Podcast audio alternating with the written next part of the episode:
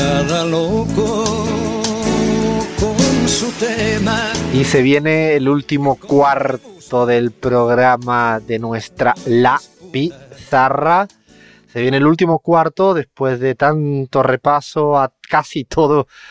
No podemos a todo, pero porque así llegamos casi asfixiados a, con tanta actualidad. Siempre intentamos ponerle una mirada desde otro lugar. Yo tengo ganas, ahora que ha salido lo de esa manera de, en el espejo, guion eufemismo sobre el golpe, creo que tenemos que retomar, Lean, Chris, Abraham, tenemos que retomar sí o sí un en el espejo otra vez para cagarnos de la risa directamente con el lenguaje que se utiliza. Yo creo que habría que repensar bien, porque hay gente que me está diciendo, ay, pero dale otra vez con eso de cómo se dicen esas palabras en algún sitio, pero tenemos que atender a nuestros, a las peticiones de nuestros oyentes. Y hay algo pendiente, que ahora que me está escuchando lo tengo enfrente al jefe de todo el sonido, a Fer, lo voy a decir bien, a ver, Saninelli, Saninelli, lo he dicho bien, me dice que sí, que no quiere hablar nunca, pero es el jefe de sonido de todo, con la gata Emma, con nuestra Julieta eh, Palmerio. Tenemos por ahí pendiente un tema de videojuegos y política, que dijimos de hacerlo y creo que hay que hacerlo. Eh, le voy a decir a los oyentes que tengo una persona enfrente, Fer, que me hace así, negando permanentemente. Se va encendiendo, poniéndose cada vez más rojo eh, pero yo creo que por petición popular, salvo que no le haga caso a la democracia, aquí somos demócrata, ¿no? Y todas y todos, no vale autoproclamarse en silencio, Fer, esto no. Yo entiendo que está de moda la autoproclamación de cualquier cosa, pero no eres un monje tibetano que tiene que estar en silencio. Estamos en la radio y te pedimos, por favor, no lean. Sí, además en los videojuegos tenemos muchísimo material, digo, están cada vez más politizados los juegos bajando línea explícitamente, así que es un eh, eh, está bueno analizarlos desde ese lado, desde algo que no todo el mundo lo, analiza, digo, generalmente el periodismo de videojuegos analiza la calidad o no de los videojuegos, no tanto el mensaje político que tienen. A mí me, me interesa, como sé muy poco de videojuegos, me interesa saber cuál es la carga política que hay detrás. Así que Fer queda comprometida por votación. Cris, Abraham, ¿están de acuerdo, chicas, chicos? Yo sí. Totalmente de acuerdo. Ah, de una. 4-0, la gata Emma también he visto que ha, subido la mano, por lo tanto 5-0. Eh, no sé, los oyentes que opinan.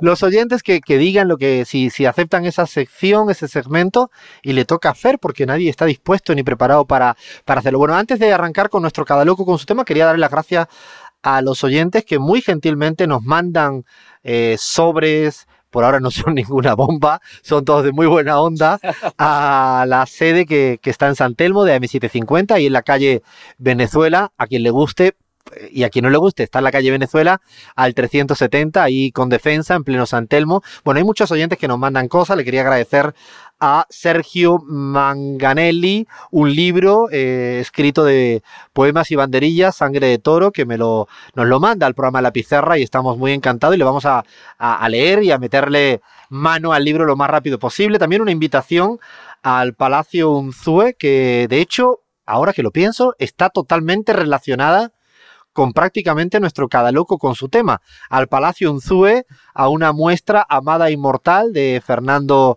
Egoín, que también en el momento que encontremos un hueco vamos a estar con mucho gusto disfrutando. Así que desde ya le pedimos que manden lo que quieran, estamos dispuestos a todo.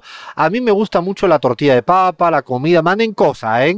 Comida también vale. O sea, pues, además viendo a, a, Lean tragando delante mía eh, y no manden comida vegana, es un debate que yo tengo pendiente con no, manden algo divertido, un choripán del de la esquina que está riquísimo, o sea, lo que quieran. Ahora sí sí, echa la invitación a todas, todos que manden lo que les dé la gana. También manden saludos, que con eso nos sirve y nos vale. Ahora no sé quién lo va a hacer, si Abraham o Chris, Chris o Abraham, o ambos, o ambas, arranquen con cada loco con su tema. Tome la pelota quien quiera. Así es, compa, vamos a arrancar por acá con dos pistas, pero no vale eh, que lean opina aquí. El único mandatario, primera pista, el único mandatario argentino reelecto dos veces el siglo pasado.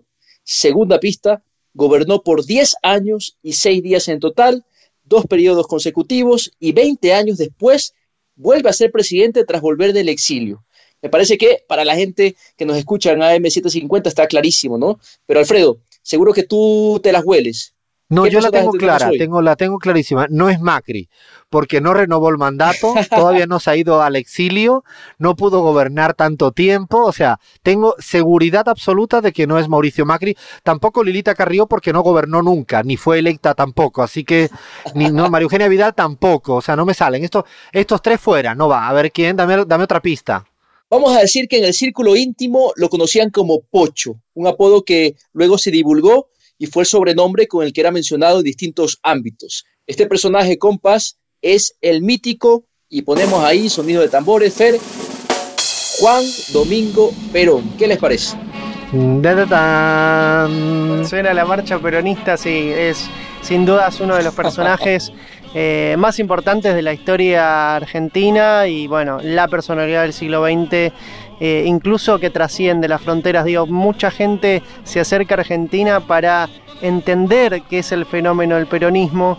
No quiero ser eh, argentino-céntrico, pero digo, eh, es sin duda un fenómeno particular, o por lo menos lo fue en el siglo XX.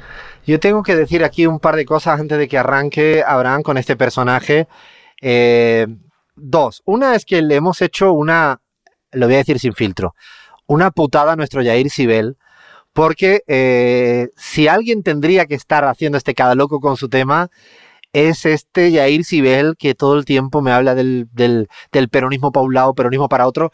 Y a decir la verdad, Lean me, me sugirió esta semana que fuera a Yair el que lo hiciera, pero creo que ya hubiera sido demasiada sobredosis de un peronista hablando de Perón. Me parece que es mucho mejor que nuestro Abraham Verduga nos lo cuente. Y lo otro, eh, no sé si le pasa a Chris, a, a Abraham, pero, pero a mí me pasa y lo, lo ha introducido muy bien eh, Lean, es que yo llegué al país acá, a la Argentina, la primera vez, ahora voy a contarlo, en el 2001, en julio del 2001, meses previo a un momento quilombero eh, de los importantes, ¿no?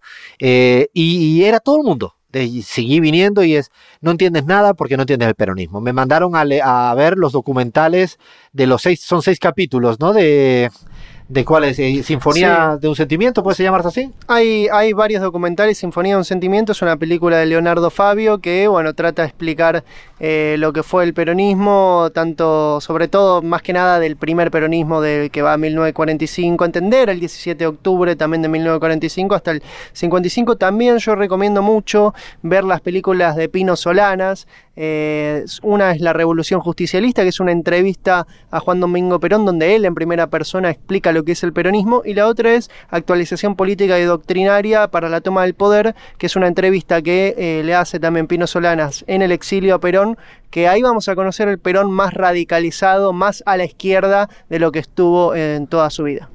Bueno, a mí me toca todavía, esta bibliografía es inagotable, pero hice los deberes y yo me atrevo a decir, y ahora ya es una provocación para toda la Argentina, que en el 2019, hoy día 23, sábado, y yo todavía no me entero muy bien de qué es el peronismo, chicos, chicas.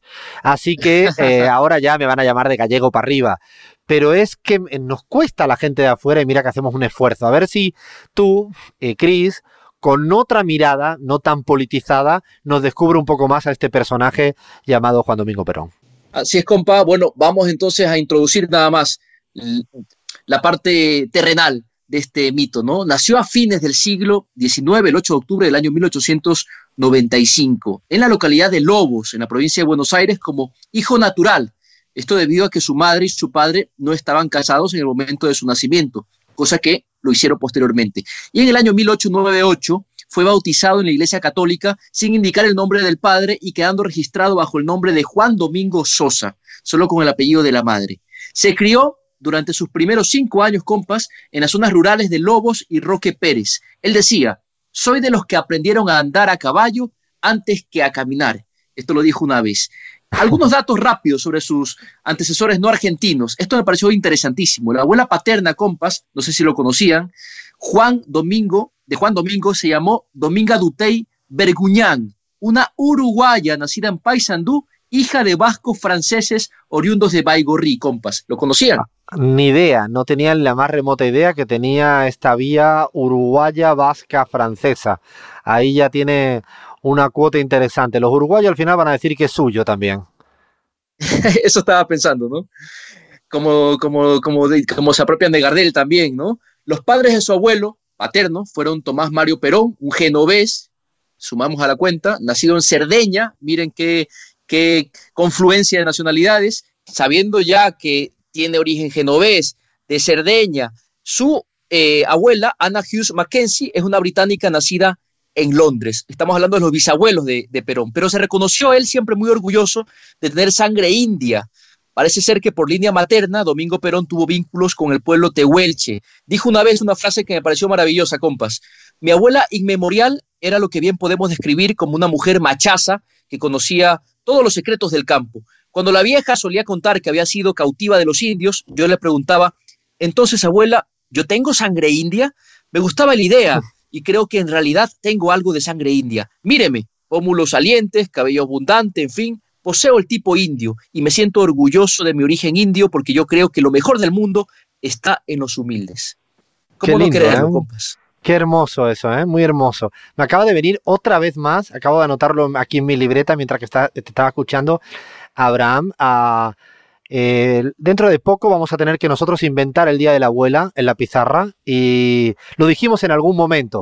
Eh, y creo que toca que cada quien aquí, al menos nosotros y los oyentes, eh, parece que siempre es muy protagónica en nuestras vidas y le vamos a tener que dedicar un espacio para nuestras abuelas. Como podemos fijar el calendario que nos venga en gana, vamos a fijar el Día de la Abuela dentro de poco, porque hablas de, fíjate, de Perón, has hablado de otros personajes claves ¿no? históricos y siempre hay un guiño importantísimo para el papel que ha tenido su abuela en su vida. Sí, sí, sí. Sí, sí, sí, vale la pena, ¿eh? porque se va repitiendo este, este, tema de las abuelas, eh, el cariño que tienen las que, que, tuvieron grandes personajes de la historia con sus abuelas, ¿no? Más altos compas para 1915, Juan Domingo Perón ya era un, egresado de la escuela militar y ocupaba el grado de teniente, ¿no? Y las Fuerzas Armadas, bueno, lo marcaron en su lógica estratégica a la hora de interpelar las relaciones de poder que se iban desprendiendo de la política. ¿Qué les parece? Sí, Recordemos que en su trayectoria previa a ser eh, bueno, el coronel del pueblo, como eh, fue conocido después de 1943 a 1945, eh, en la escuela militar Perón fue profesor de historia, así que, que casi un colega mío. Tuvo además tres esposas compas, Aurelia Gabriela Tizón, quien falleció de cáncer, Eva Duarte Vita y María Estela Martínez Cartas, Isabelita. Ningún hijo, no tuvo hijos, aunque tuvo dos perritos caniches muy queridos, Canela y Picha, los perritos bandidos, espera, espera, como él los llamaba. Espera, espera, Abraham. ¿Puedes repetir el segundo nombre? Sabía que te podía generar no, cierta pero eso es una provocación. La eh, segunda Abraham. perrita se llamaba Picha. Picha, bueno, no, sin comentarios le pido también a todo oyente argentino, latinoamericano que, sea, que sepa el sentido de la palabra del nombre del segundo caniche eh, qué significa en España, particularmente en mi tierra de Cádiz. Ahí, hoy estoy que no lo voy a decir todo, solo voy a estar provocando. Sigue, sigue, porque ya me ha sacado una sonrisa que digo, esto no puede ser verdad. Estuvo 18 años alejado del país, vivió en Paraguay, vivió en Panamá, en Venezuela, en Nicaragua y en España. Durante el exilio publicó varios libros, Los Patria, La fuerza es el derecho de las bestias, La hora de los pueblos. Bueno, hay que leer a Perón, hay que leerlo. Falleció el 1 de julio del año 1974 en la Quinta de Olivos debido a un paro cardíaco resultado del agravamiento de una cardiopatía isquémica que padecía. Y el anuncio al país fue realizado por su viuda, la vicepresidenta María Estela Martínez, que poco después asumió la presidencia. En julio de 1987, compas, este es un dato increíble, 13 años después de la muerte de Juan Domingo Perón, el Partido Justicialista Peronista recibió una carta anónima afirmando que las manos y los genitales del general habían sido sustraídos de su tumba, junto a la gorra y sable del uniforme de gala del ejército. Y la carta exigía el pago de una suma de 6.5 millones de euros para el regreso de los objetos. No sé si conocían este detalle. Sí, el antiperonismo tiene una fijación con el tema de los cadáveres. Recordemos que el cadáver de Evita fue secuestrado durante 18 años, luego, bueno, al cadáver de Perón le cortaron las manos y los genitales. Es terrible hasta dónde llega el odio hacia el peronismo que llega incluso hacia los cadáveres. Increíble. Vamos con cosas más agradables. El deporte y Perón, esto es apasionante, compas. Le otorgó gran importancia al deporte eh, favorito, al boxeo, era su deporte favorito también le gustaba mucho el atletismo y la esgrima. Y en 1918 se consagró campeón militar y nacional de esgrima, compas. ¿Se imaginan, se imaginan a Perón boxeando? No, pero no me lo imagino ni, eh, como dicen acá, ni en pedo me lo imagino a, a, boxeando a Perón. Pero es cierto que era la etapa en la cual el boxeo argentino, igual que en España, igual que en otros países, es como casi el fútbol, diría yo, y muy popular y por lo tanto es casi contextualizable, ¿no? Totalmente. Y aquí le paso la pelota a Cris. Eh, no sé si nos saltamos la relación que tuvo Perón con el Racing, que también es por demás apasionante, pero Esa es la un a personaje otro inabarcable. día. La vamos Pasan a dejar. horas. Se la vamos fútbol a dejar política a, a Lean vamos para a- que este, lo, lo estrenen en, otra, en otro fútbol y política. Bueno, cositas así como para tirar. Eh, era un tipo que le gustaba mucho, se preocupaba mucho por la gente. Por ejemplo, cuando no se iba caminando eh, con los custodios, él agarraba y le se sacaba un cigarrillo y le pedía a alguno eh, de los chicos que estaba allí, de los, los soldados, eh, custodiándolo, que se, que se fueran a dar una caminata y se fumaban un cigarro juntos le gustaban lo- los carros, los coches, era como que se ponía como un niño chiquito cada vez que le regalaban, que le regalaban uno. Eh, también le gustaba mucho el tango, aunque lo prefería en su versión como más bien tradicional, sin cambios en la letra, sin mucha orquestación en los temas. Él silbaba, tarareaba los tangos con muchísimas ganas y también pues dice que se defendía bailándolo. Eh, no era mal hablado, no tuteaba a nadie, se refería a todos como usted, hijo o hija. Sobre gustos, comía todo lo que le ponían, pero se cuidaba porque no le gustaba estar gordito, tener pancita. Con respecto al té, por ejemplo, o al mate, se cebaba y lo tomaba, pero no convidaba. Y yo creo que eso es una cosa Ay, increíble pero en los eso es contra. Le gustaba ¿eh? Contra cocinar, natura. Además, le gustaba cocinar. Dicen que hasta se ponía delantal y todo. Aunque el vino, por ejemplo, le hacía mal, no lo tomaba porque se mareaba enseguida y con las comidas en su lugar las tomaba como las acompañaba con soda. Eh, un- un- como una manía que tenía era como usar la parte posterior del cuchillo para revolverlo la soda y quitarle, eh, como quien dice, la, la efervescencia. Ya decíamos que fumaba y lo hacía de una forma muy particular, aparentemente agarraba un cigarrillo y lo encendía y se pasaba un rato eh, o el rato cambiándolo de mano, daba una pitada de vez en cuando y dejando que se convirtiera en pura ceniza. Fumaba de todo, negros, rubio, lo que le, lo que le vinieran, lo que estuviera en las cajas, ex- lo que fuera. Además, era fanático de la puntualidad y se acostaba temprano. Puedo seguir, pero yo creo que la, la gata Emma está por La ahí, gata Emma te está este, viniendo encima, Crismar, porque... Bueno, yo creo que, que el personaje da para seguramente reabrirlo en otro momento. Creo que no solo para tantos oyentes como tenemos en la Argentina, sino en toda Latinoamérica es un personaje de los que todo el mundo habla. Hay un montón de cosas que yo no conocía que has dicho.